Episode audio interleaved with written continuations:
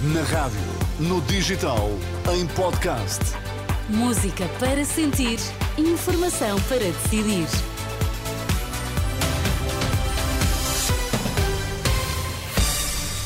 Notícias na Renascença, para já os títulos em destaque. António Costa defende que boicote de polícias às eleições 10 de março seria ato grave de traição. Entretanto, militares da GNR com baixa médica foram chamados aos centros clínicos da GNR. Boa noite. O Primeiro-Ministro espera que as forças de segurança não façam boicote às eleições. Numa carta enviada à plataforma de sindicatos da polícia, António Costa afirma que um boicote às legislativas seria um ato grave de traição à democracia. Sobre as reivindicações dos elementos das forças de segurança, de um subsídio de missão semelhante ao da Judiciária, Costa diz que um governo de gestão não tem legitimidade para tomar uma medida com impacto orçamental permanente e duradouro. Os militares da GNR que apresentaram baixa médica nos últimos dias foram, entretanto, chamados a centros clínicos em Lisboa e no Porto.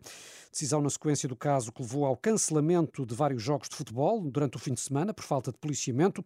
À Renascença, o presidente da Associação dos Profissionais da Guarda garante, contudo, que houve situações em que as baixas não só foram confirmadas, mas até estendidas pelos médicos no dia de ontem foram notificados por telefone, na grande maioria deles, um, para se deslocarem hoje aos centros clínicos. Pessoal que estava, tinha metido baixo e outros que foram, se deslocaram ao hospital e, e levaram a declaração de terem estado no hospital, foram esses que foram chamados. Da informação que tenho, pelo menos daqueles que foram, foram, foram vistos, foram confirmadas de facto as baixas e alguns casos até ainda, ainda propuseram aumentar o número de dias de, baixa.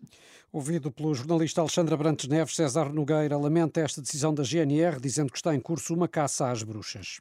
É um bocado caricato. Se estivesse a falar daquela autodeclaração que os demais cidadãos ou funcionários têm direito, nós não temos direito a fazer essa autodeclaração mediante compromisso de honra. Nós temos que ser mesmo uma baixa emitida por um médico. E por isso está um bocado a pôr em causa também quem passa essa baixa. Aqui parece que anda-se aqui um bocado a caça às bruxas. Se os profissionais vão aos médicos, vão, vão procurar ajuda médica, porque necessitam dessa ajuda. César Nogueira, o presidente da Associação dos Profissionais da Guarda. No Porto, começou a ser ouvido Fernando Madureira, no Tribunal de Instrução Criminal. O líder da claque Super Dragões está detido desde quarta-feira, no âmbito da Operação Pretoriano, que investiga os incidentes verificados em novembro na Assembleia Geral Extraordinária do Futebol Clube do Porto. Madureira é o último dos 12 detidos a ser interrogado. Já no Campos de Justiça de Lisboa, terminou o interrogatório ao empresário Avelino Farinha, isto no âmbito do processo que investiga suspeitas de corrupção na Madeira. Dos três detidos, falta agora interrogar o ex-presidente da Câmara do Funchal, Pedro Calado. No âmbito da mesma operação, Miguel Albuquerque foi constituído arguído, motivo que provocou a atual crise política na Madeira, que está desde essa segunda-feira com o governo de gestão. O decreto de demissão de Albuquerque já foi publicado em Diário da República. Em comunicado, o representante da República na Madeira manifestou a intenção de começar a ouvir os partidos o quanto antes para encontrar a melhor solução com vista a ultrapassar a atual crise. Albuquerque voltou a avisar que o PSD é contra eleições antecipadas, por porque, segundo diz, a Madeira não pode ficar até ao verão sem governo nem orçamento. A região fica sem um orçamento e sem um governo durante este tempo todo, não é possível. Isto traz graves prejuízos para a vivência económica e social dos madeirenses. Nós não podemos estar a brincar aqui aos partidos. Eu não falei com o, com o Sr. Presidente da República e nem tenho que falar com o Sr. Presidente da República. O Sr. Presidente da República, neste momento, não tem qualquer possibilidade, no quadro legal, constitucional, dissolver a Assembleia, nem faz soluções a deferido, porque isso não existe. Portanto, nós temos que lidar com a realidade. Existe um quadro jurídico-legal num Estado de Direito Democrático que encontra soluções e essas soluções têm que ser encontradas no quadro legal que existe. Miguel Albuquerque, à saída do encontro com o representante da República, o decreto de exoneração do Governo Regional da Madeira foi publicado esta tarde com efeitos imediatos. Nos Açores, só daqui a duas semanas é que o representante da República deverá receber os partidos com representação no Parlamento Regional. De acordo com o comunicado do gabinete de Pedro Catarino, as audições só vão acontecer depois de publicados os resultados oficiais das eleições de ontem. Considerando os prazos legais, as audições devem acontecer nos próximos dias 19 e 20, com vista à indigitação do presidente do governo regional. De recordar que as eleições deram a vitória à AD, embora sem maioria absoluta, conquistou 26 eh, deputados. O PS ficou em segundo com 23 deputados e o Chega conseguiu cinco lugares no Parlamento Regional dos Açores. André Ventura já garantiu que nunca estará ao lado do PS, quer nos Açores, quer na Assembleia da República. O líder do Chega desafia o PSD a optar entre uma maioria de direita ou o apoio dos socialistas. Ao fim da noite e hoje, apercebi-me que uma grande parte do PS quer se juntar-se ao PSD para viabilizar este governo. Eh, e por isso, eu, eu, tal como disse, o Chega está exatamente onde esteve sempre. O Chega quer construir uma alternativa ao PS com uma condição que o PS não esteja nessa alternativa. Se o PS está nessa alternativa, o Chega estará fora dessa alternativa. O PSD faz uma escolha. A escolha é governar com o Partido Socialista.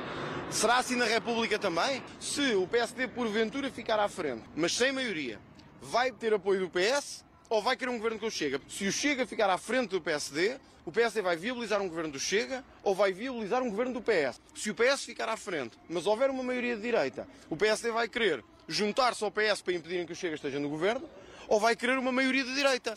André Ventura, em declarações aos jornalistas numa arruada em Lisboa, depois das eleições de ontem nos Açores. Quanto a Luís Montenegro, recusou esta tarde falar sobre cenários futuros, quer nos Açores, quer na Madeira. O líder da AD visitou uma residência universitária eh, construída pela autarquia, na zona da Alameda, em Lisboa. Perante a insistência dos jornalistas, Montenegro garantiu que a campanha vai servir para falar das soluções que tem para os problemas das pessoas. Esclarecer as pessoas e lutar por todos os votos. Metam uma coisa nas vossas cabeças. Enquanto aqui estiver, esta Aliança Democrática não vai perder um minuto que seja a falar de coisas que não interessem à vida das pessoas. Nós vamos falar daquilo que interessa à vida das pessoas. A garantia de Luís Montenegro, que visitou uma residência universitária que conta com 320 camas, que devem ficar disponíveis para os estudantes ainda este mês. E esta noite marca o arranque dos debates entre os líderes partidários com vista às eleições de 10 de março. O comentador da Renascença, Henrique Monteiro, acredita que os debates podem ajudar parte dos eleitores a definirem o sentido de voto, tanto mais que muitos partidos apresentam novos líderes. Eu acho que ainda podem ter muito, porque há aqui uma coisa, há pouco estávamos a falar e, e verificámos, não é?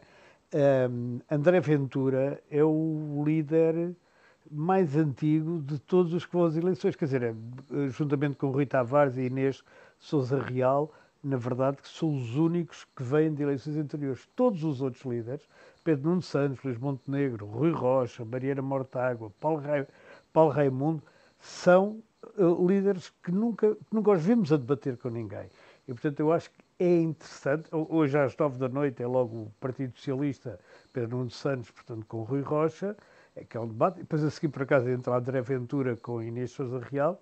Uh, enfim, não serão estes os debates mais uh, decisivos, mais importante será, serão debates com o PSD contra a, AD, AD PSD, ou, ou o, o, o Bloco de Esquerda e o Partido Socialista, por exemplo, ou mesmo o PSD e o Chega, esses aí sim serão, serão debates que provavelmente terão mais atenção.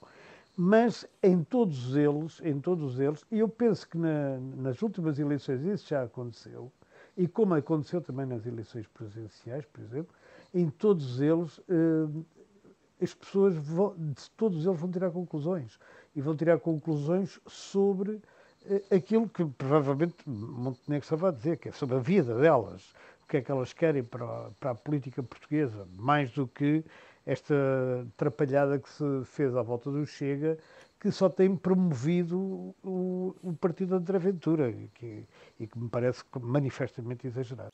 O comentário de Henrique Monteiro. E começaram hoje a ser enviados os boletins de voto para os portugueses no estrangeiro. Em comunicado, o Ministério da Administração Interna explica que foram enviadas mais de 69 mil cartas registadas para os imigrantes que pediram para votar desta forma, num total de 149 países. Os envelopes com os votos devem ser colocados no correio antes do dia das eleições, marcadas, como se sabe, para 10 de março. A Câmara de Lisboa atira responsabilidades para o governo na sequência das denúncias dos presidentes das juntas de Alcântara e Campo de Ourique sobre o aumento de pessoas que consomem substâncias psicoativas a céu aberto. A autarquia, pela voz da vereadora Sofia Ataíde, garante à Renascença que a segurança pública é da responsabilidade do Executivo, que não tem feito nada, segundo diz, sobre este problema.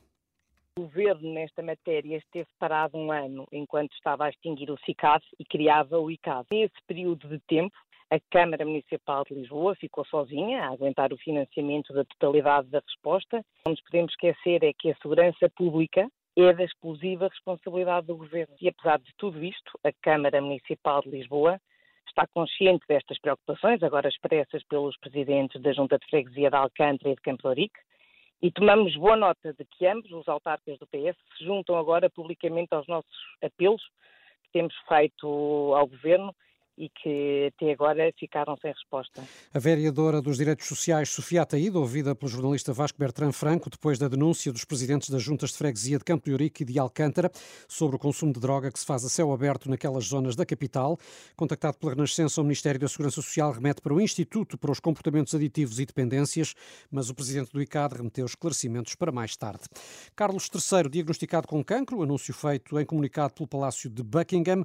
A BBC adianta que o rei vai ter de fazer uma pausa nos compromissos públicos, mas vai continuar a cumprir as suas funções constitucionais como chefe de Estado.